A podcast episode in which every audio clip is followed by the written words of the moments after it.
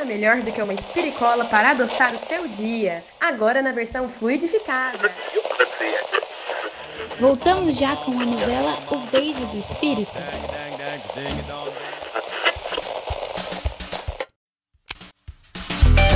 Tudo, meu Deus do céu! Começou mais um Spiritcast! E olha só, esta que vos fala é a Isa Tanasovich. Fazia muito tempo que eu não apresentava esse programa e, além de apresentar, eu também expulsei mais uma vez o Henrico e o Fred do programa. Gente, fazia quase um ano que eu não expulsava eles daqui. Eu tô muito feliz de ter feito isso.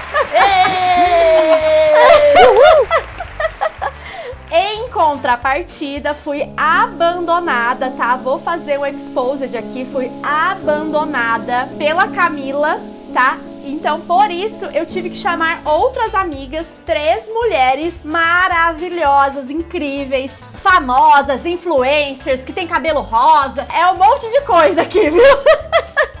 Então, com vocês, alguém que vocês já conhecem, que já participou aqui de um outro programa com a gente, Juliana Andina, lá de Campinas. Seja muito bem-vinda, Ju. Muito obrigada. Olha a responsabilidade, mas eu só quero dizer que eu não sou influencer, eu sou só a pessoa com o cabelo rosa. e junto com ela, Aí eu trouxe as influencers e também pessoas famosonas, né? Porque, olha, gente, essas mulheres, elas são assim, ó, participa de FEB, faz revista, de Aracaju, Laura do Mundo Jovem Espírita, seja muito bem-vinda. Gratidão, meu bem, gratidão a todo mundo aqui que faz parte. Obrigada pelo convite e como eu havia dito, né, gente, caminhando a gente chega lá. Jesus conseguiu, né? Porque a gente também não consegue.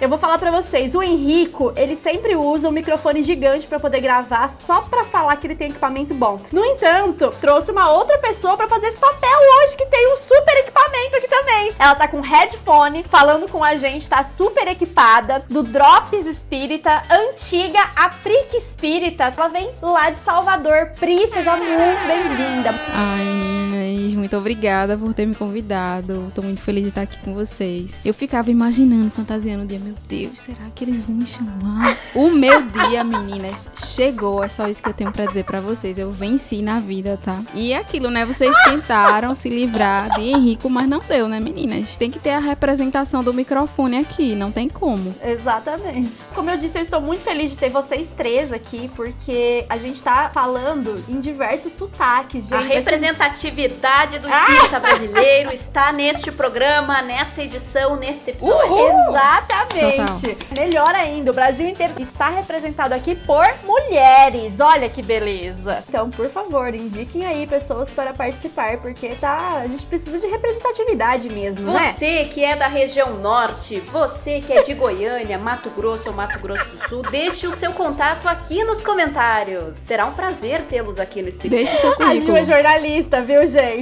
É por isso que ela é ótima. Pra chamar as pessoas, né?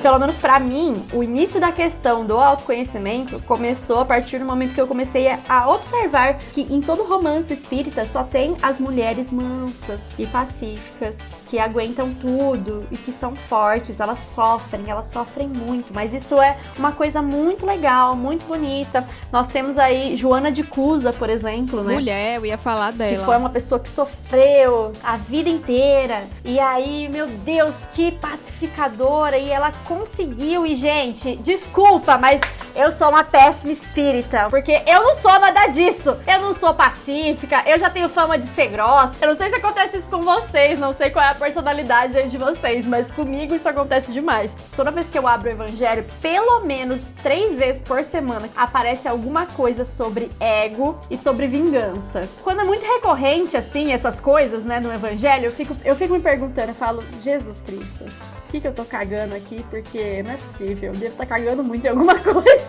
pra toda vez vir isso. E a espiritualidade realmente fala com a gente, né? Eu estava falando tchau pra uma tia minha, e aí ela me disse o seguinte: minha filha, cuidado com as armadilhas do ego, viu? E aí eu falei: pronto. Pronto, era Pronto, isso. Jesus falou que eu não tô ouvindo o evangelho, mandou minha tia falar pra mim que era pra eu tomar cuidado com o ego. Então, assim, eu tô errando muito nessas coisas. E é aí que eu começo a me perguntar: nossa, eu tô olhando só pra fora e não tô olhando pra dentro. A espiritualidade tá sempre jogando as coisas na minha cara, não sei na cara de vocês, mas na minha cara ele joga sempre. E eu fico. É, então, desculpa, não entendi. Você pode ser um pouquinho mais claro? Dá pra desenhar, por favor? É bem isso. Acho que todo mundo já passou por isso. A dificuldade é a gente realmente parar pra entender que é com a gente, né? Às vezes a gente não quer aceitar. E eu lembro que quando eu tava lá em São Paulo, eu acabei desenvolvendo algumas doenças psíquicas, tipo ansiedade e pânico. E eu lembro que sempre que eu ia fazer o evangelho, quando eu comecei a fazer um tratamento espiritual, sempre, sempre caía provas da riqueza. Era batata. Essa página tá viciada, deve ser isso. Nossa, eu penso isso direto. Também caía muito, perdão, orgulho, mas prova da riqueza era tipo, se fosse abrir 10 vezes, 9 era isso. E acabou casando com o meu objetivo em São Paulo, era estudar e trabalhar. E aí, vocês sabem, né? Eu não tenho vergonha de falar isso porque a gente tá aqui pra aprender e pra hum, passar por experiências e amadurecer, né? E ganhando XP, né? Ao longo dos níveis que a gente vai passando ao longo desse jogo, entre aspas, que é essa encarnação. Quanto mais a gente consegue, mais a gente quer. Então, quanto mais job vinha, mais eu queria. Eu, eu queria mais caro. Eu queria com mais detalhes. Comprava equipamento e corria atrás. E, e reunião e não sei o quê. Chegou uma hora que eu não sabia mais quem eu era. Tinha dia assim que eu dizia que dia é hoje. Tinha dia, não tinha hora, não tinha nada, sabe? Então a gente acabou entrando nesse rolê muito pesado do material mesmo, de querer viver o lado que, de certa forma, a cidade de São Paulo estimula, que é o trabalho. Não à toa São Paulo tem esse nome, né? Por causa do nosso querido Paulo, que não parou de trabalhar, mas veja, o trabalho de Paulo era pelo outro. E não por ele. E às vezes o trabalho que a gente busca é pela gente. Então, isso pra mim foi um- uma lição, assim, absurda, né? E entra também na questão do autoconhecimento, né? A gente precisa sempre estar atento a isso, né? A esses sinais da espiritualidade, né? E é interessante que a cada época vem uma mensagem, né, no evangelho. Vem certinho, aí vai aquele determinado período de tempo, aquela determinada mensagem, aí você fica, gente, mas é pra aqui, ó, fulano que tá fazendo o evangelho junto comigo. Teve um tempo, por exemplo, que caía muito sobre a indulgência. Eu fiz, gente, mas onde é que eu não tô indo com a indulgência? Pelo amor de Deus, alguém me avisa fazer que nem ali, né? Gente, desenha pra mim, me mostra o erro, porque senão eu não tô conseguindo ver. Isso que a Pri falou, de que muitas vezes a gente acaba apontando ou vendo pelo outro, dizendo, ó, isso aqui, esse trecho aqui é pra você. E a gente esquece de sempre, independente da mensagem que caia, que não seja diretamente pra ti, sempre tá tirando alguma lição daquilo, porque só vai acrescentar pra nós mesmos. O outro vai ter que tirar a lição pra ele, fazer essa reflexão pra ele. E é difícil, não é fácil não. A gente não é evoluído, não tá ali no nível de um Chico, por exemplo, que é tão mais perto da gente, né, do que, por exemplo, Jesus. Mas a gente ouve histórias do Chico que eu fico, gente, mas eu tinha assim, né, um mentor três vezes pior do que o Emmanuel em questão de disciplina pra conseguir lidar com determinadas coisas. E muitas vezes é encarado como assustador, né? Amedrontador a pessoa reagir de forma diferente daquilo que a gente acaba esperando. Principalmente na adolescência, em questão de entrar em faculdade e tudo mais, eu, como a Pri relatou, teve a questão de crise de ansiedade, depressão. E ainda, e ainda, até que chegou a um ponto que eu tive que passar, né, pelo psicólogo e determinadas coisas. E eu vou dizer a todo mundo aqui, gente, o psicólogo é tão maravilhoso, sério. Não vá assim pelo que tá aparentando agora no Big Brother, não, tá? Pelo amor de Deus.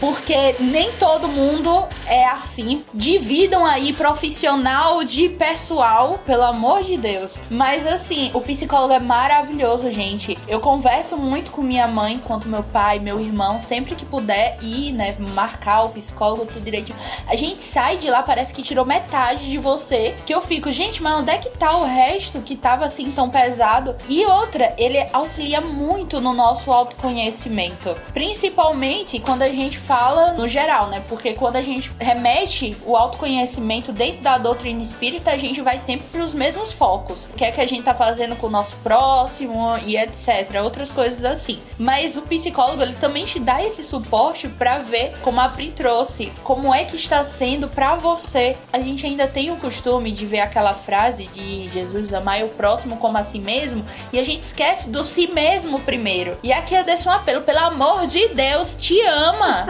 É difícil. Não vou dizer que é fácil. Todo dia é uma crise de ansiedade diferente. É algo tão necessário que muitas vezes a gente não percebe. E é uma coisa louca quando você sai de lá. Na primeira consulta que eu fui no psicólogo, eu chorava mais do que cabrito desmamado. Aí ele olhou para mim, chegou e disse: toma um lencinho. Eu fiz explicado. Continuei chorando. Quando terminou, ele chegou e disse: crise de ansiedade altamente elevada. Eu fiz ele me entender. eu comecei a rir, velho depois, né? Hoje em dia, né? No caso, mas na época não. E é algo que, assim, muitas vezes as pessoas podem não entender, pessoas de fora que têm ainda esse certo preconceito, mas vai te ajudar tanto nesse autoconhecimento que hoje em dia tem determinadas coisas que eu dou ali o conselho para minha mãe, por exemplo, que eu já começo a ter uma visão totalmente diferente, um olhar totalmente diferente para o mundo que faz parte de mim, mundo daqui dentro. E é muito interessante isso, gente. Com toda certeza, a terapia ela auxilia nesses nossos processos de autoconhecimento e quem tem a oportunidade de fazer sabe o quanto isso nos auxilia nessa caminhada, porque a gente sabe que existem patologias psicológicas que só religião não vai resolver, que às vezes a gente precisa tratar também no nosso corpo físico, né? São respostas físicas a essa nossa questão mental. Só que eu acho que às vezes no Brasil a gente tem muita dificuldade porque a maioria da população população não tem acesso a esses tratamentos psicológicos, né? E isso é uma coisa bem complicada. A gente sabe que o acesso à saúde mental hoje no Brasil ele é muito precário. Então eu acho que a, a gente que tem esse acesso, né, de conseguir fazer terapia, de passar por esses processos de autoconhecimento de uma forma talvez um pouco mais profunda, né, com apoio multiprofissional, assim, de vários aspectos, a gente também precisa mudar a nossa postura enquanto aquelas pessoas que não chegaram a este momento ainda, né? Vocês falavam antes ali daquela questão da gente tomar a lição, né? Deixar de tomar a lição pela outra pessoa, né? De hoje o, evangelho aqui de casa foi pro Henrico. É isso aqui foi o que o Henrico precisava ouvir. E a gente pegar essa lição e aprender com ela a nossa forma de lidar com a outra pessoa também, né? Como é que a gente se colocando na situação do outro, como é que a gente agiria? E a partir disso mudar o nosso olhar de como entender como as outras pessoas funcionam. Eu acho que tem uma passagem, se não me engano, que é no Evangelho ou no Livro dos Espíritos. Não sei, sou péssima para lembrar referência. Que os espíritos falam justamente justamente disso, né? De que a gente às vezes precisa passar pela dor para conseguir entender o sofrimento da outra pessoa, né? Porque se a gente não consegue se colocar no lugar de livre espontânea vontade, colocando em prática a empatia e a misericórdia, então a gente vai ter que passar pelaquela mesma situação para conseguir entender e aí ter essa mudança de pensamento, essa mudança de sentimentos. Então eu acho que é muito isso, assim, que é uma tarefa que é muito complicada, porque às vezes a gente fica muito fechado dentro da nossa cabeça, dos nossos pensamentos, dos nossos sentimentos e acaba esquecendo de olhar também para os outros. Que esse processo de autoconhecimento passa muito pela gente, mas se ele não sair para fora e ficar só dentro da nossa cabeça, então talvez ele não tenha feito tanto sentido ou a gente ainda precisa caminhar um pouco mais. É aquela história do monge que vai para a montanha para poder se elevar espiritualmente, né? Que isso não funciona. A gente tem aí a lei da sociedade, a gente precisa conviver com outras pessoas para poder melhorar e a gente continua achando que não, eu tenho que ficar aqui em paz, eu tenho que fazer minha meditação, eu não vou conversar conversar com ninguém, porque assim eu vou entender melhor o universo e ser uma pessoa elevada. Não, não é assim que funciona. É no dia a dia mesmo, são durante essas crises mesmo. Foi muito legal isso que a Pri trouxe pra gente, porque eu tenho conversado com um amigo daqui de Franca mesmo e uma outra amiga minha de um outro estado que estavam me falando sobre as crises de ansiedade. E eu tenho tido muitas crises de ansiedade, já falei aqui no programa, vou repetir. E é assim, é muito engraçado, porque cada pessoa passa por isso de uma forma. Não tem, ai, porque crise de ansiedade começa assim. Por exemplo, eu tenho falta de ar. E não é porque eu tenho falta de ar que quando você sentir falta de ar, você também está tendo uma crise de ansiedade. Não, as coisas são extremamente diferentes, porque nós somos almas diferentes. Às vezes pode ser só Covid. Pode ser só Covid, viu?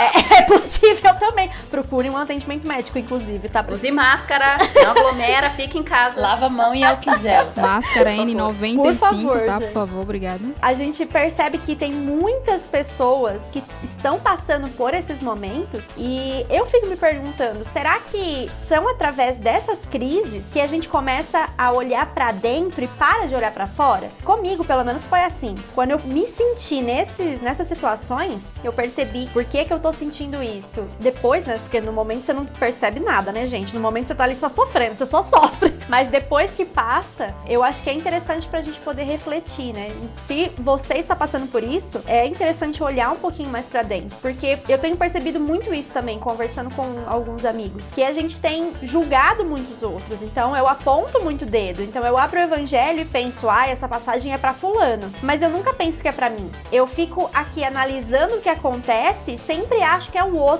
mas na verdade nunca é o outro, sou sempre eu. Então essas reflexões, eu acho que elas são bem interessantes, né? É, os flagelos destruidores estão aí pra isso, né? Pra nos dar um empurrãozinho, pra enxergar coisas que a gente não gostaria de enxergar, né? Eu achei interessante o que a Pri falou da experiência dela, dessa questão que ela falou que ela estava muito pelo material quando ela morava em São Paulo. Inxalá. É, muito ouro. Eu acho que vem muito nessa questão do. que traz no Evangelho, né? E no livro dos Espíritos, que quando a gente se afasta da lei de Deus, a gente sofre. Nossa, Tudo bem, é a gente precisa das coisas materiais. Eu não tô dizendo pra ninguém aqui vender casa, vender carro. A gente, né, precisa dessas coisas materiais pra passar por essa experiência. Mas o quanto a gente se afasta da lei de Deus na busca disso, né? Porque a gente nunca tá satisfeito, né? Porque se a gente tem um celular da hora, lança um outro celular mais maneiro, a gente quer trocar porque a gente tem a necessidade de ter, sei lá, eu pra quê? Mostrar pro outro que eu tenho um celular super maneiro. Ou troca de carro, compra uma casa. A gente tá sempre, que nem a Dilma, né? A gente não vai colocar uma meta. E quando a gente atingir essa meta, a gente vai dobrar essa meta. e é mais ou menos isso, assim. E aí a gente fica nessa busca incessante pelas coisas materiais e a gente acaba esquecendo de olhar pra dentro. E aí chega esse momento de pandemia que a gente é obrigado a conviver com as pessoas que estão dentro da nossa casa. A gente é obrigado a parar e pensar no que a gente está fazendo da nossa vida, porque a gente não pode mais sair, a gente não tem essas distrações, não no sentido negativo, gente, né? Mas a gente não tem, por exemplo, a gente aí não vai no cinema, a gente não pode se reunir com os nossos amigos, que é uma coisa que a gente vai sempre adiando a nossa autoanálise, né? Nossa autocrítica. E aí chega a pandemia e a gente, de uma hora para outra, é colocado nessa situação para perceber como é que a gente tá vivendo. É um momento que gerou, acho que as crises de ansiedade aumentaram muito. Várias pessoas relatam que estão com crise de ansiedade, com crise de pânico, tem medo de sair pra rua depois né, dessa função da pandemia, dessa flexibilização. A gente precisa estar mais atento nisso e que isso nos sirva de lição, né? De que a gente precisa entender o outro como a gente gosta que entendam a gente. E aí entra essa questão de acolhimento. Não é fácil porque nem sempre a gente tá bem. Tem dias que a gente faz o evangelho e fica super good vibes, tem dias que a gente faz o evangelho e fica mal pra caramba porque a gente fica pensando em tudo que a gente não está fazendo. Mas eu sempre gosto de pensar que nós já estamos dando o primeiro passo. Já reconhecemos que nós estamos fora do caminho e a gente precisa voltar. Busca ajuda psicológica, conversa com os amigos. Às vezes não tem condições financeiras de ter esse, esse auxílio psicológico, mas não se afasta. Procura aquelas pessoas que são próximas de você, alguém da sua família, algum amigo e, e procura alguém que possa te auxiliar e te dar a mão nessa caminhada, porque a gente não tá sozinho. Eu acho bem interessante isso que a Ju trouxe a respeito do auxílio psicológico, né? Porque eu, pelo menos, já vi diversos amigos, não só espíritas, como de outras religiões. Inclusive, já vi, vou fazer outro exposed aqui, dirigente de casa falando que esses problemas eram devido a pessoa, sei lá, não ir tanto na casa espírita, não fazer um estudo. Gente, não é só isso, não. Não é, não é assim que funciona. A gente sabe, dentro da codificação tá escrito isso, que você não deve se apegar apenas a uma coisa. Então, não é só a religião, gente, não é só a parte espiritual. Existe sim a parte fisiológica, existe sim o auxílio psicológico que você precisa. Nós todos precisamos disso. A Ju pontuou bem, se você não tem essa possibilidade de fazer um acompanhamento psicológico, converse mais com seus amigos, mas eu vou dar uma dica que, pelo menos para mim, foi boa. Quando eu comecei a procurar psicólogos, nas faculdades de psicologia você consegue auxílio gratuito. Os formandos eles fazem esse auxílio. Porque, gente, não adianta, não adianta só conversar com a mãe, só conversar com o namorado, com a namorada, só conversar com os amigos. Não, você precisa mesmo de um auxílio psicológico, isso é importante. Às vezes você pensando com você mesmo, você não consegue chegar a uma conclusão. Eu sou a pessoa mais fechada, pedrinha do universo, então dificilmente eu vou me abrir. Eu passei recentemente por problemas físicos e psicológicos e fiquei aqui na minha, quieta, não conversei com ninguém. E, gente, a única coisa que eu percebi depois que todo esse turbilhão de coisas passou foi que quando eu finalmente consegui me abrir e conversei com os meus amigos, eu passei a pensar: meu Deus, eu fiquei tanto tempo sofrendo e não tinha pensado nisso. Então, conversar com as pessoas, é por isso que a lei da sociedade é importante. Porque a hora que a gente convive e conversa com as pessoas, a gente começa a entender coisas que estão dentro de nós. Só que não é assim, não é apontando o dedo. Porque quando a gente aponta um dedo pra frente, tem três apontado pra gente, né? E um pra cima que tá apontando pra Deus. Nossa, olha, meu Deus, explosão da consciência agora, gente. A gente tem aquela parte, né, do evangelho, dai a César o que é de César. Gente, César às vezes cobra bastante, viu, da gente em questão do material. Eu tenho um amigo meu que a gente conversa e daqui a pouco eu fiz, menino, tu tá sumido das redes, que não sei o que, e ele, César está puxando meu pé, eu preciso pagar ali uns impostos pra César. Aí eu fiz, ô oh, meu filho, não tem problema não, depois a gente conversa então, vai lá se resolver com César. Mas é muito engraçado, porque a gente, por exemplo, pode voltar voltar, né, antigamente, bem antigamente mesmo, tá? Em uma das nossas antigas reencarnações aí, por exemplo, o nosso querido filósofo Sócrates, aquele brother muito legal da gente, que já ouvimos falar bastante. Tava eu e o Sócrates. Adoro aquele filtro de estragante. A Ju é muito TikToker, gente. Ele, por exemplo, né, andava antigamente pelas ruas, indagando, né, pelas ruas e praças lá de Atenas, justamente indagando, né, ao povo. Por exemplo, ele chegava lá e para você do nada e fazia assim: "Você sabe o que quer, o que você quer dizer?" Você sabe o que você diz? Você realmente acredita nisso? Você tem certeza em quem e no que você acredita? Gente, a gente atualmente não precisa mais de alguém indagando isso pra, pra todo mundo, não. Não. Ou precisa. Vamos pensar aí, a gente vai precisar para fazer essa reflexão interna. Vamos chegar no meio do caminho, assim, ah, tô indo aqui no mercado com minha máscarazinha, meu álcool gel, tudo, o testinho do Covid em dias e etc. Vai lá no mercado. Chegar lá e do nada tem Sócrates me indagando alguma coisa, alguma reflexão. Gente, atualmente eu não preciso mais disso para entender a importância do autoconhecimento.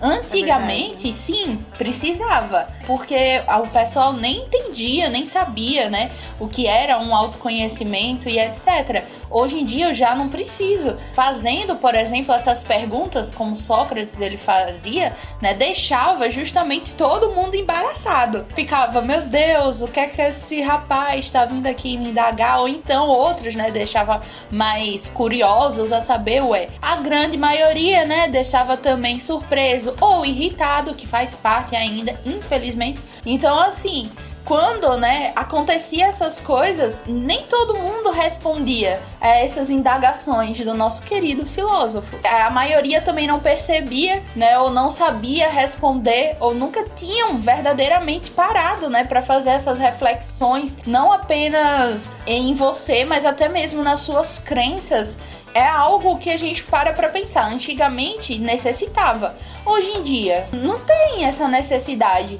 E é legal porque logo em seguida Sócrates ele vinha justamente respondendo a essas perguntas com uma frase icônica, né, do do queridíssimo que todo mundo conhece, que é eu também não sei. Então aí surge aquilo, né? Tudo sei que nada sei. E aí todo dia nós estamos aprendendo. E todo mundo aqui já falou basicamente, gente, a mesma forma de formas diferentes para que você consiga compreender. Tudo isso que nós estamos falando hoje tá servindo muito mais para nós, né, como alta reflexão do que muitas vezes para você que tá ouvindo. Então, assim, é muito interessante isso. Um exemplo é a gente, quando ia, né, pra casa espírita, chegava lá, não sabia qual era o tema da palestra, né? Quando o expositor botava lá o slide maravilhoso, aí tinha o tema da palestra. Dá um exemplo muito simples, né? Perdão. Coisa que pesa para todo mundo. Aí todo chegava mundo. lá,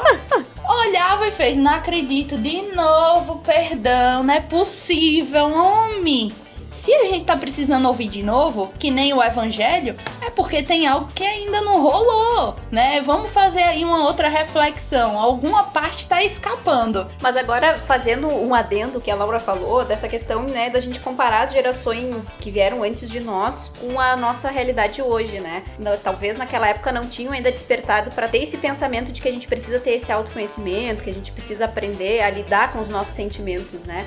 Para mim fica muito claro a lei do progresso agindo, sabe? Funcionando. Por exemplo, a minha avó materna, a mãe dela tinha uma pequena chácara que eles plantavam flores para vender essas flores. Então eles trabalhavam muito com a terra. Depois ela trabalhava muito como costureira para conseguir manter a família. E aí as pessoas estavam sempre tão imersas nessa realidade de que precisavam trabalhar e que as coisas eram muito mais difíceis, né? Não pensavam porque até nem tinha o tempo, né? Porque tinham que fazer tantas coisas. Por exemplo, a minha mãe conta sempre que ela tinha que buscar leite da casa onde eles moravam, caminhar não sei quantos quilômetros para chegar na fazenda onde eles vendiam leite para ela poder trazer para casa, para eles poderem ter leite em casa. E era tudo muito distante, né? A gente não tinha a tecnologia, não, não facilitava. Não tinha. Uber nem entregador. É, não tinha nada. E aí eu consigo perceber, assim, a lei do progresso agindo, né? A minha infância já foi diferente, a infância dos meus sobrinhos está sendo completamente diferente do que a minha foi. E aí, nisso, assim, eu consigo perceber que conforme as coisas materiais, né, que a gente falou que a gente necessita ainda nessa encarnação no mundo de provas e expiações,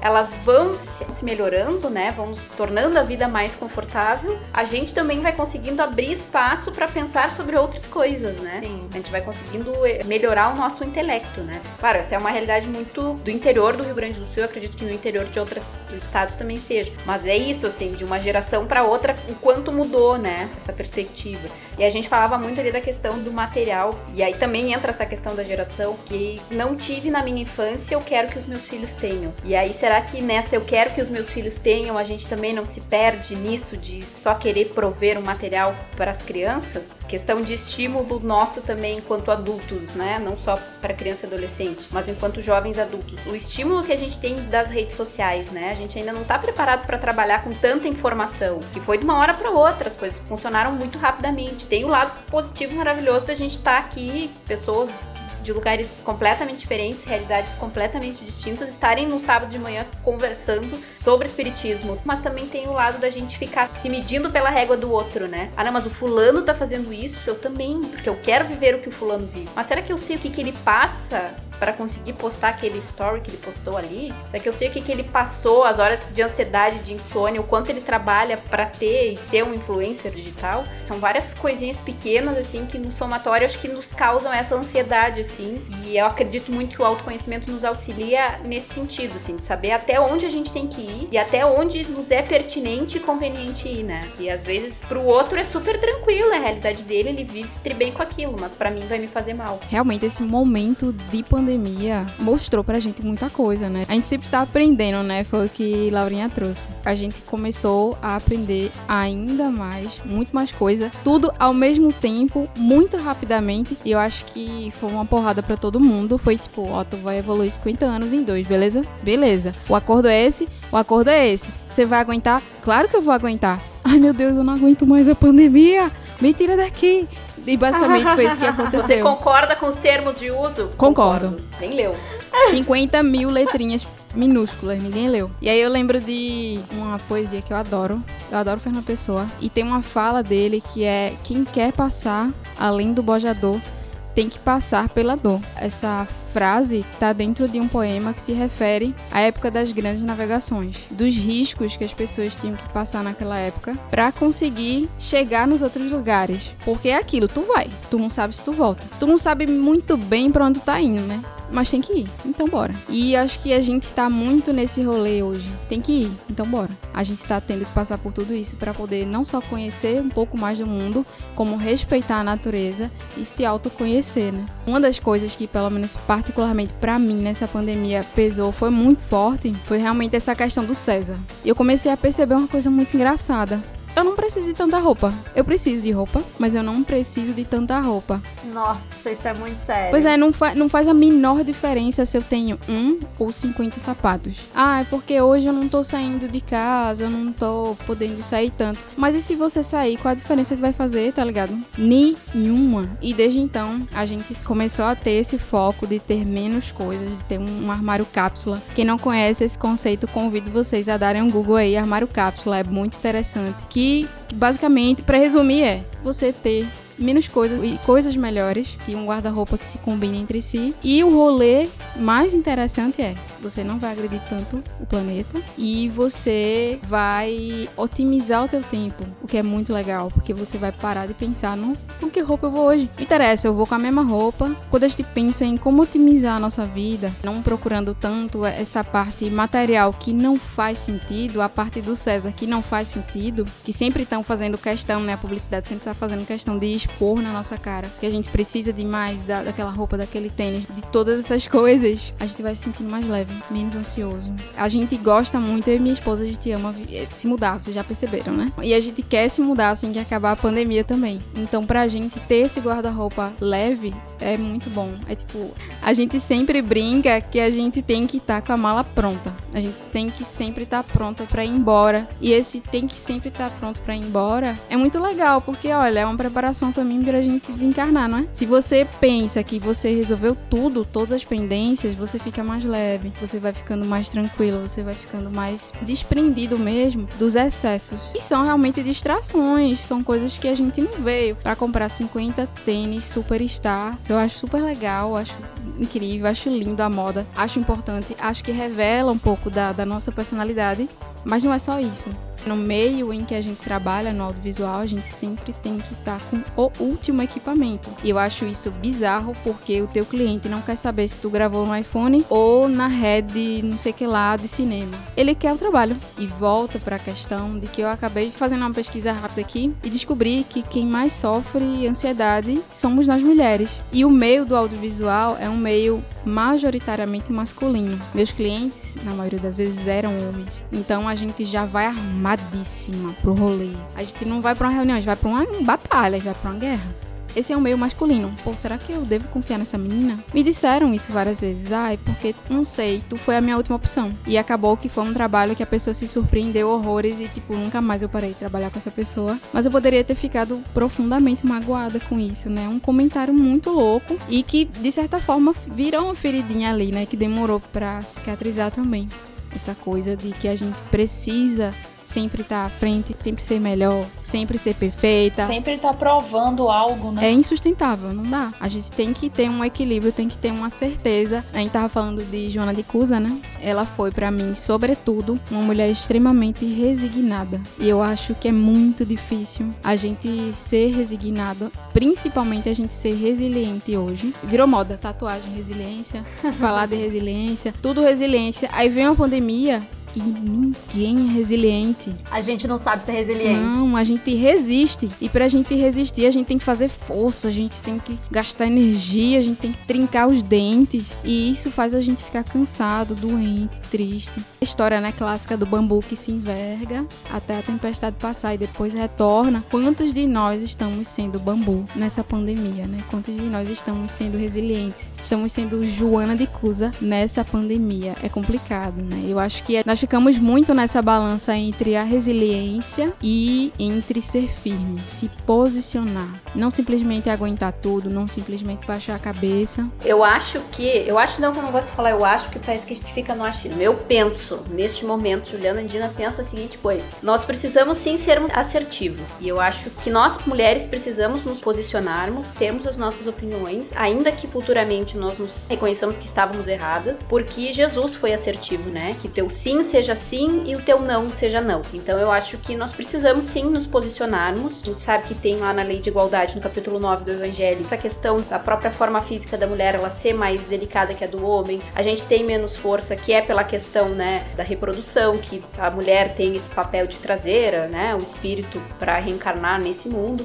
Tem funções fisiológicas diferentes, mas a gente precisa sempre lembrar que nós somos espíritos e que espírito não tem sexo. E aí eu trago do livro dos Espíritos, capítulo 9, da questão 818, que Kardec pergunta: de onde vem a inferioridade moral da mulher em alguns países?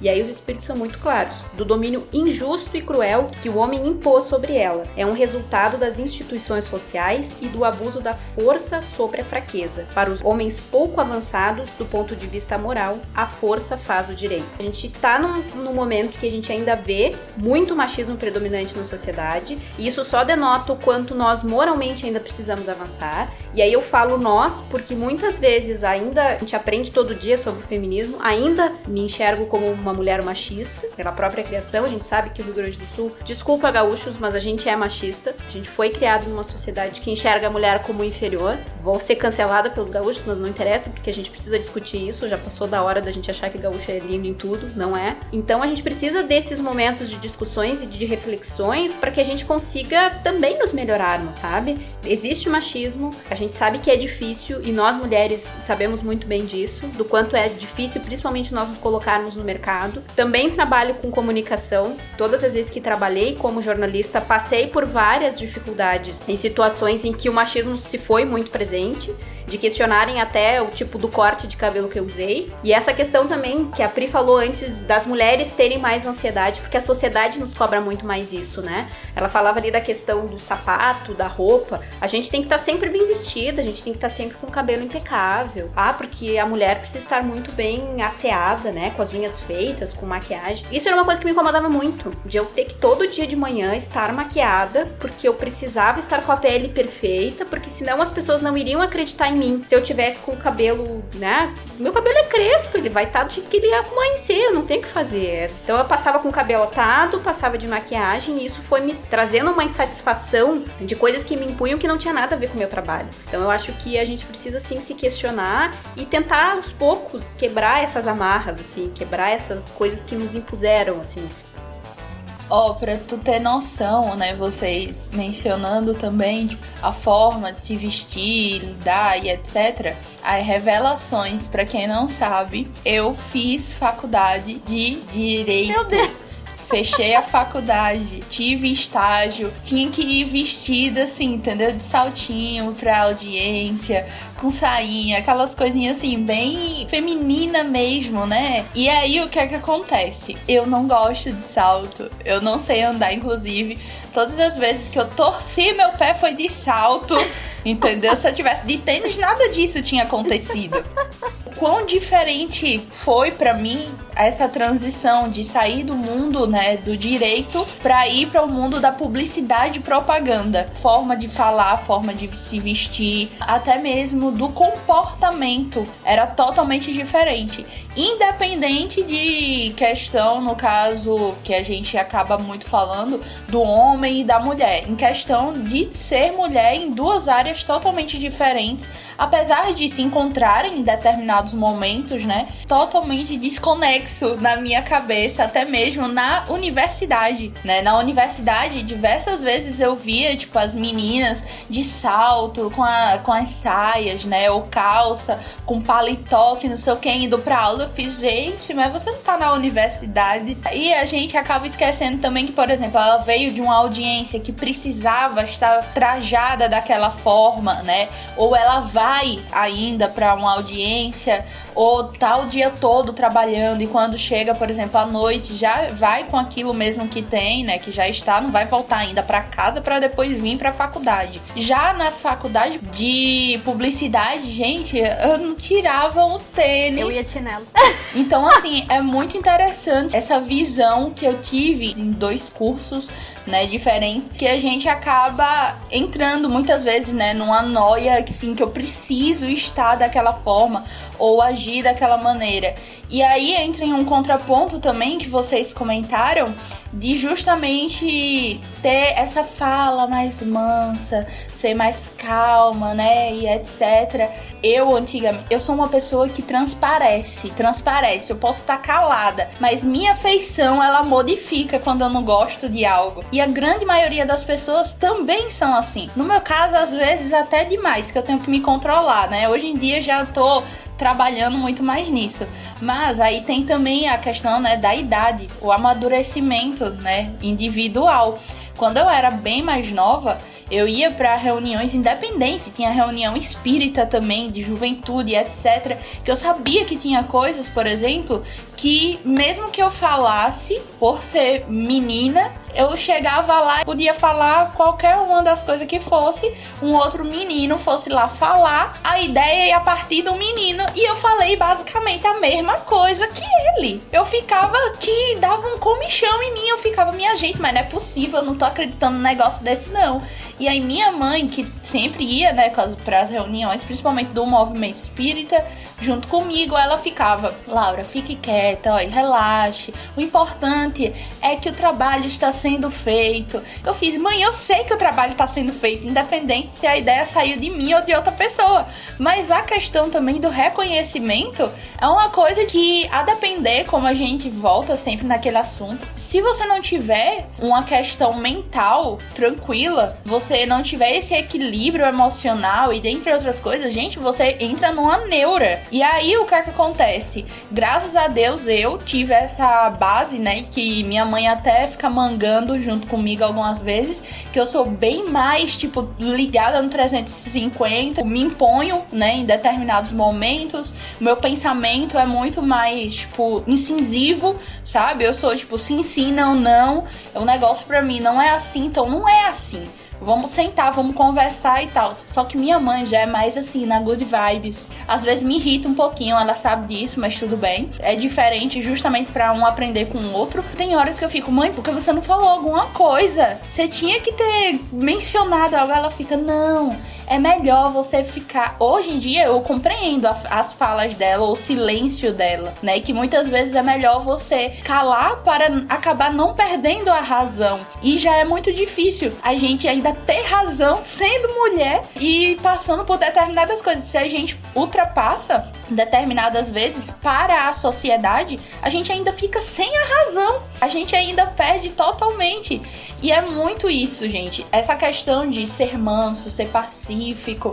Gente, vai muito, muito além. Eu acho que é, é interessante a gente começar a observar se a gente realmente está colocando a nossa opinião porque eu percebo muito isso, às vezes eu mesma e eu percebo que outras pessoas deixam de falar as coisas por medo, deixam de falar porque acha que a opinião não é válida ou que ninguém vai dar atenção, enfim. Eu acho que assim, a gente sempre tem um contexto para poder falar sobre as coisas e existem determinadas pessoas com quem você pode falar um pouco mais abertamente e determinadas pessoas que você não pode. Mas esse posicionamento que às vezes a gente tem a gente deixa passar, sabe? Tem muita gente que coloca personagens para poder trabalhar, coloca personagens para poder conviver na família ou com os amigos. E às vezes isso é um trabalho desgastante. A gente percebe que às vezes isso fica ruim, isso fica chato, porque a gente não se posiciona como a gente gostaria, a gente não fala sobre as coisas que a gente gostaria, mas é interessante que a gente possa colocar em pauta, né, aquilo que a gente pensa, só que não precisa ser grossa, não precisa ser a Isa, que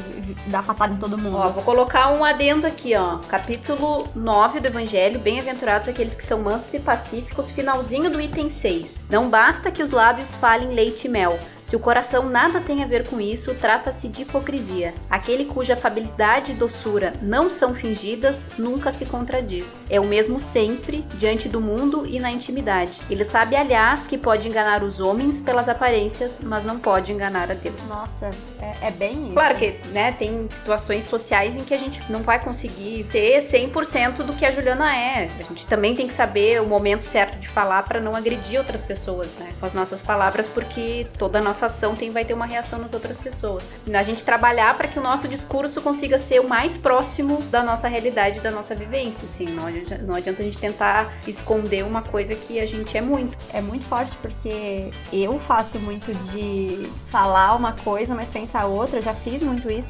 Hoje em dia não, hoje em dia eu tô tentando ser muito mais eu mesma e apesar de ainda sofrer um pouco, porque aí eu percebo que eu falo e eu sou a diferente, eu sou alienígena e às vezes não era essa a minha intenção. Então, realmente, a partir do momento que eu comecei a colocar a minha opinião mais abertamente para as pessoas, eu preciso também começar a analisar a forma como eu falo, porque é muito diferente. Por exemplo, a Ju é minha amiga. Se eu fizer uma zoeira com ela e, e sei lá, for grossa, ela não vai levar pro lado pessoal. Eu vou. Mas às vezes outras pessoas levam. É, eu- é, pode ser que você chore.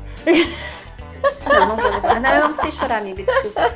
Eu acho que dentro disso, assim, da gente colocar as nossas opiniões, eu acho que a gente também precisa aprender a colocar os nossos posicionamentos e os nossos pontos de vista, né? Exatamente. Porque às vezes a gente vai naquela coisa assim, não, porque a gente acha que o nosso ponto de vista está corretíssimo. E aí a gente vai e joga ele na pessoa, se às vezes a pessoa não tá nem esperando, assim. É uma coisa que a gente tá guardando tanto e tá martelando tanto na nossa cabeça, quando tem a primeira oportunidade, a gente atira na pessoa aquilo, assim.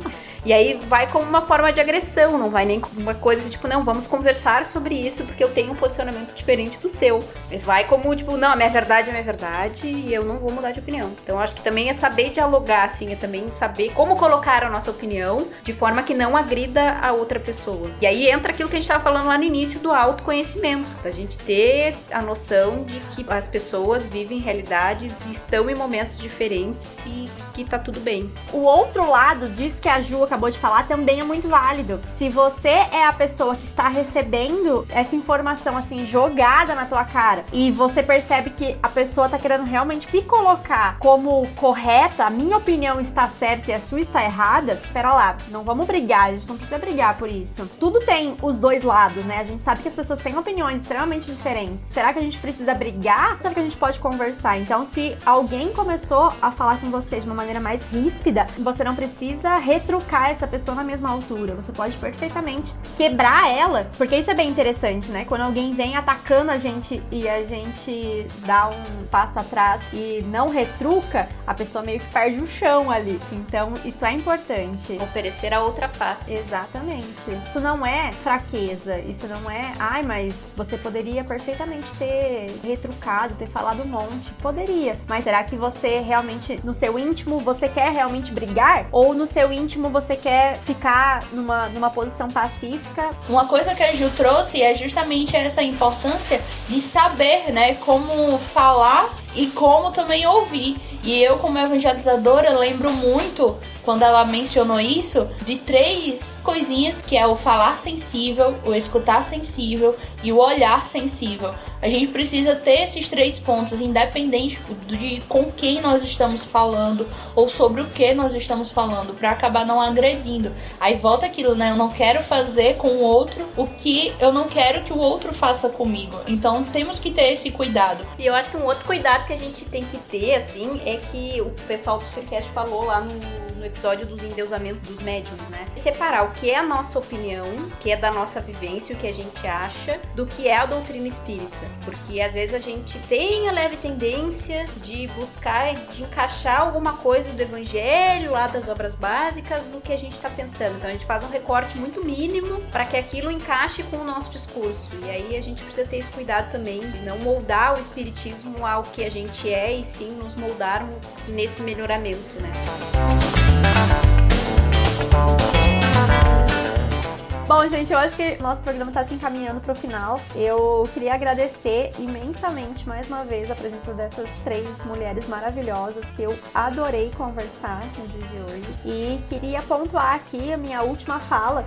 Faz muito tempo já que eu quero fazer esse programa sobre, sobre autoconhecimento, fazer reflexões um pouco mais feministas. Então eu agradeço muito a oportunidade de vocês estarem aqui com a gente, para a gente poder falar um pouquinho sobre isso. E que dentro de tudo que a gente conversou, na minha reflexão, reflexão, que é para mim mesma, na realidade, a minha reflexão final é que a gente precisa muito olhar para dentro. Eu olho pouco para dentro, então eu acho que a gente realmente precisa olhar um pouco mais para dentro, ouvir aquilo que os nossos sentimentos falam. Então, se eu tô reagindo de uma maneira ruim a alguma coisa que aconteceu, eu posso parar e me perguntar por que será que eu reagi dessa forma? Por que será que eu tive esse tipo de reação quando aquela pessoa falou isso? Será que foi por algo que ela falou? Será que foi pela pessoa? Ou será que foi por algo que eu não trabalhei comigo mesma? Então, eu acho que essas reflexões, quando eu faço, né? Porque dificilmente eu, eu consigo me lembrar disso, elas são muito válidas. A gente precisa muito observar a forma como a gente fala para que a gente consiga falar o que a gente precisa, só que pode ser de uma forma mansa, pode ser de uma forma mais pacífica. A gente não precisa atacar ninguém, a gente não precisa ficar degladiando com as pessoas, nem moralmente, nem fisicamente. A gente já parou de fazer isso fisicamente, mas a gente ainda faz muito isso moralmente, né? Então, será que a gente precisa mesmo fazer isso? Para mim, assim, o, o que ficou desse programa foi isso. Foi massa, foi maravilhoso participar desse episódio com vocês. Mas uma coisa que vocês falaram bastante que eu peguei para mim é a questão de não guardar. E a gente acaba muitas vezes guardando muito. Eu sou muito das pessoas que realmente guarda, guarda tudo pra mim. E a gente sabe que isso não é muito saudável, né? A gente acaba implodindo, né, de certa forma, e criando vários pontinhos ali de dor e de, enfim, nozinhos de, de problemas e amarguras. E aquilo vai se conectando de repente com alguma coisa que você ouviu na infância, com várias coisas que a gente ouviu na infância, né? Afinal de contas, a gente não esquece da infância. Mais uma vez, todo mundo já falou, vou falar de novo. Terapia, terapia, terapia. Tá? Muito importante. Pro pessoal que desenvolveu ansiedade por conta da pandemia, posso dizer que uma coisa que funcionou muito para mim, além da terapia e de todas as outras coisas, do tratamento espiritual que também é muito importante, yoga. Funcionou muito para mim, porque é um momento onde eu consigo trabalhar muitos aspectos. Eu consigo trabalhar o corpo, a minha flexibilidade corporal e a partir dessa flexibilidade entender quais são os pontos que eu preciso trabalhar em mim. E eu acho que a gente vai começando também a fazer esse movimento para dentro. Tem a respiração, né? Tem essa questão respiratória, a questão meditativa. Yoga não é asana, yoga é meditação. O asana, que é a postura, faz a gente chegar ao estado meditativo. E eu sempre falo para todo mundo, quando eu tô no finalzinho, normalmente a gente entra numa postura de shavasana, que seria o corpo morto, né? Você deitar e é o momento onde você vai esquecer do seu corpo realmente para poder ele ir se equilibrando de novo e se restaurando e recebendo todos os benefícios de tudo que você fez na sua prática. Eu sempre digo que esse momento eu praticamente sinto como se eu estivesse tomando um passe. São as mesmas sensações, assim, sempre para mim realmente é uma coisa que me ajuda a respirar, me ajuda a oxigenar meu cérebro, a oxigenar meus músculos. Eu trabalho muito tempo sentada na frente do computador e quem trabalha assim sabe, né, que precisa realmente desses momentos para esticar, para relaxar, para oxigenar a mente. Essa é a minha dica para todo mundo que tá precisando de alguma terapia, algum tipo de terapia e que infelizmente não tem grana nem para fazer yoga, nem para fazer o terapeuta. Existem inúmeros canais de yoga no YouTube gratuitos, incríveis, que vocês podem procurar. Inclusive, vou deixar nomes aqui, tá? Não sei se pode, mas vou deixar, fazer o jabá dos outros. Eu sigo um canal que eu amo, que se chama Prelate Yoga. Tem muitas séries lá, muitas, muitas. Para iniciante, para intermediário, para pessoas que treinam yoga, né? Mas como realmente um exercício físico, corram lá, vai ser massa. Bom, gente, só tenho a agradecer, né? De qualquer forma, como a gente havia dito, serve muito mais para quem está falando. Então, é um momento que a gente sempre está necessitando. Como eu volto a dizer, muitas vezes a gente acha que é repetitivo, mas quando a gente faz realmente uma análise verdadeira de tudo que nós estamos passando atualmente, dá para tirar pontos nos quais precisamos refletir, melhorar. E isso é necessário em todas as fases da nossa vida. Como bem a Pri trouxe, né? A cada momento nós mudamos uma concepção, a opinião, né, um jeito de expressar, pois estamos sempre em constante evolução e sem contar que estamos em constante também encontro com diversas pessoas, diversas culturas, diversos livros, né, que trazem sempre opiniões diferentes e é necessário que a gente possa conviver cada vez mais facilmente né, com essas diferenças que são necessárias para que a gente possa ir moldando não apenas o nosso próprio caráter, né, mas a nossa jornada evolutiva, para que a gente sempre esteja melhorando, não ficar estagnado. A gente sabe que regredir a gente não regride, mas com essa troca de conhecimento, troca de experiência, nós vamos conseguindo cada vez mais nos melhorar e evoluir e ajudar o nosso próximo também. Lembrando, nós começando com o nosso autoconhecimento, a estudar e a praticar, que é o principal, que não adianta só a gente estar tá falando, ouvindo, lendo, nós temos que praticar, que do, o que a doutrina nos traz ela é o nosso norte, né? Ela mostra, é aquele auxílio, mostra aqui, ó, isso aqui nós precisamos fazer. Mas quem tem que fazer é você, não é a doutrina. Ela só vai nos guiar, ela vai nos esclarecer, nos mostrar. Com isso, com essa prática, nós vamos ser exemplos. Quantos de nós não temos um sobrinho, um irmão, uma irmã, um filho, um pai, uma mãe, né, um tio, uma avó que tem o nosso convívio, está no nosso convívio e que pode ser afetado de uma maneira tão suave que a gente nem percebe um amigo, né, um desconhecido na rua no momento que a gente vai. E através disso, né, desse autoconhecimento, cada vez mais nós vamos nos tornando aquilo que Jesus já queria, né, há muito tempo, só que a gente dificulta essa trajetória, que é justamente sermos perfeitos. Então, assim, que a gente possa cada vez mais praticar, claro que respeitando o tempo de cada um, o processo individual de cada um, o seu próprio processo, para que a gente tenha uma jornada cada vez mais suave, mais tranquila e entendendo a evolução também, né, o momento de cada um que está ao nosso redor. Não adianta também brigar com o outro porque o outro tá numa faixa vibratória, né, diferente da nossa, porque no final das contas você vai estar tá brigando ali com você mesmo, né? Porque o outro muitas vezes não tá nem ligando para isso, só você sai dolorido daquele momento.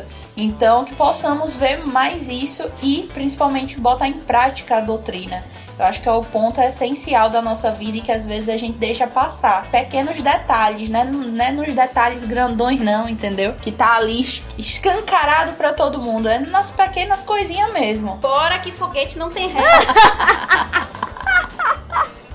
Muito bom! Amei!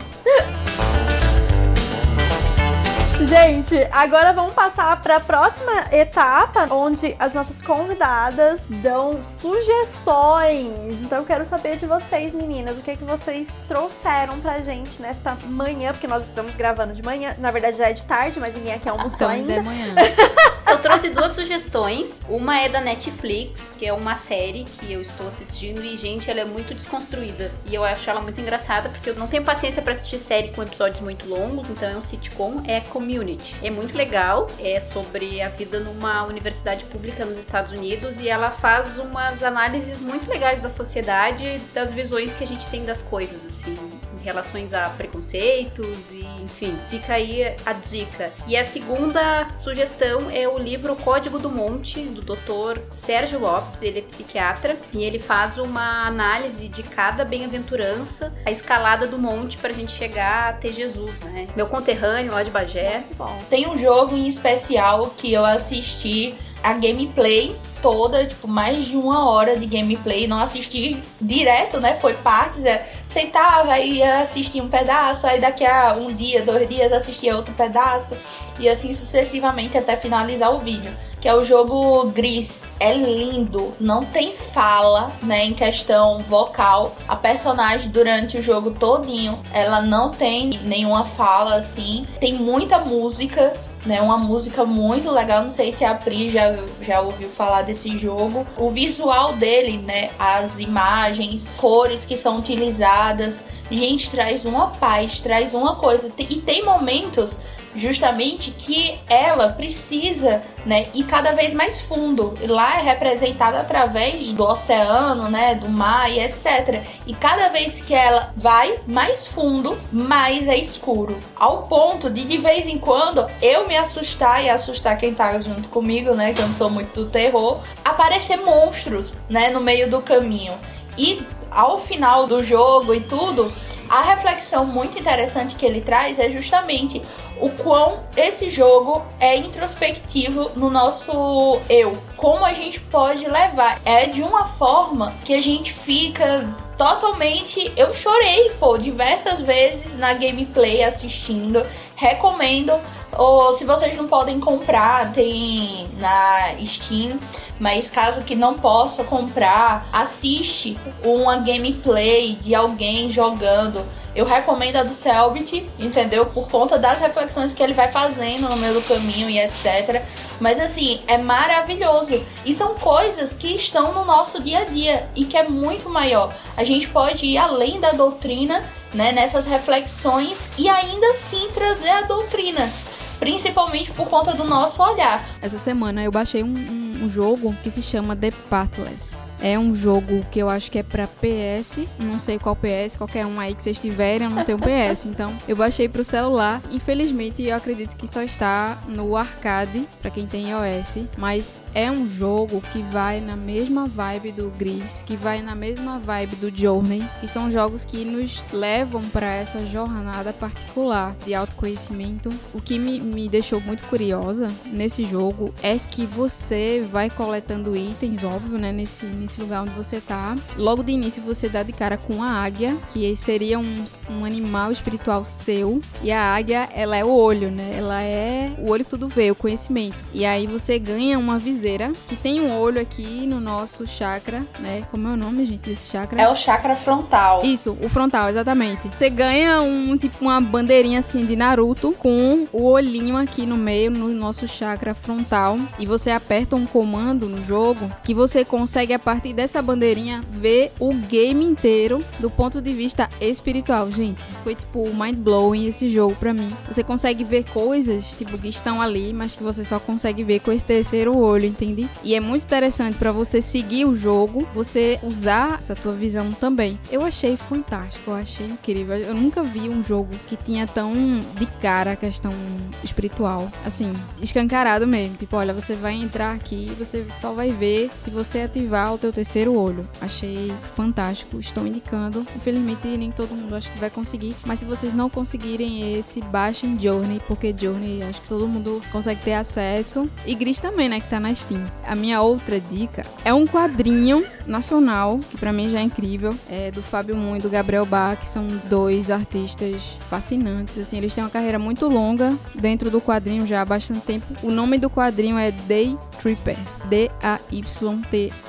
D-A-Y-T-R-I-P-P-E-R são basicamente crônicas sobre a vida e a morte. Eu nunca tinha visto um quadrinho com essa temática tão profunda e que foi indicada por um grande amigo meu, um cara muito importante na minha trajetória de vida. Foi o meu professor de pintura, foi o cara que me levou para o centro espírita que eu faço parte até hoje lá em Recife e ele me mostrou esse quadrinho hoje porque eu acho que ele viu alguma coisa que eu não vi. Ele tem a, a bandeirinha de Naruto, né? Claro. E eu não tenho, então ele fez, olha, esse quadrinho é massa tal. Até porque a gente também tá desenvolvendo um projeto junto e ele me passou esse quadrinho para eu ter meio que uma referência e são questões que acho que a gente não para para analisar na nossa vida. Eu vou dar esse spoiler, que é um spoiler do bem, mas eu acho que vale a pena para instigar vocês a procurarem. Todo o capítulo, o protagonista morre. Ele morre em algum momento da vida dele. Isso meio que representa pra gente as coisas que a gente não tem coragem de realizar. Que legal. E acho muito interessante a gente pensar nisso nesse momento de pandemia, porque eu acho que muita gente acabou perdendo a esperança, porque tá em casa, porque não tem perspectiva. Mas eu acho que é muito importante a gente compreender que é só um momento que vai passar, que todo mundo precisa ficar abaixadinho, que nem o bambu, né? Que em algum momento a gente vai voltar ao normal. Então,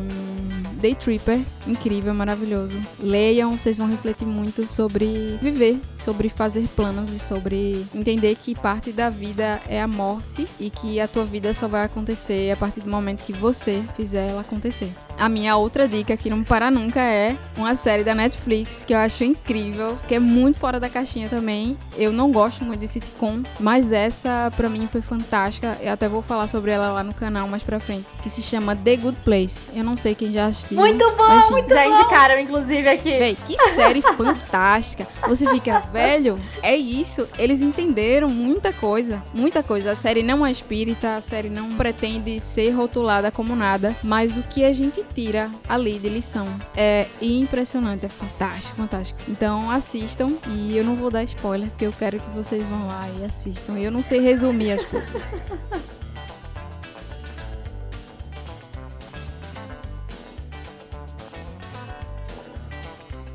numa forma de falar sem dar spoiler. Então deixa quieto, vão lá. Eu tenho é dificuldade difícil, é difícil. de explicar se também surpreendam, se surpreendam, porque essa série é para surpreender. É isso, é a única coisa que eu diria, é para surpreender.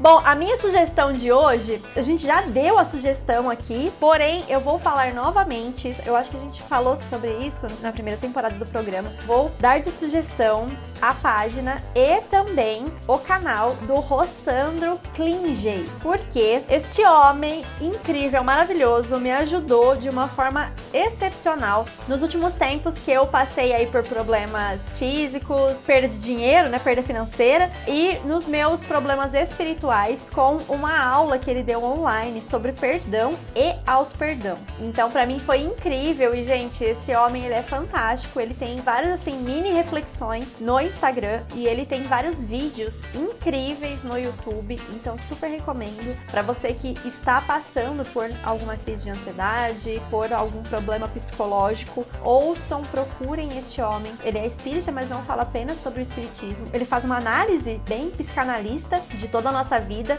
então super recomendo. Vou colocar aqui, ó, Rossandro Klingey, tá? Este homem é fantástico. Eu queria dizer outra palavra, mas não posso. Este homem é muito fantástico, gente. Super recomendo. Vai ser minha recomendação de hoje porque ele realmente me ajudou bastante. É isso. Eu mais uma vez agradeço imensamente a presença de vocês aqui com a gente. E para finalizar o nosso programa, aquele abençoado, que assim seja. Que assim seja. Que assim seja.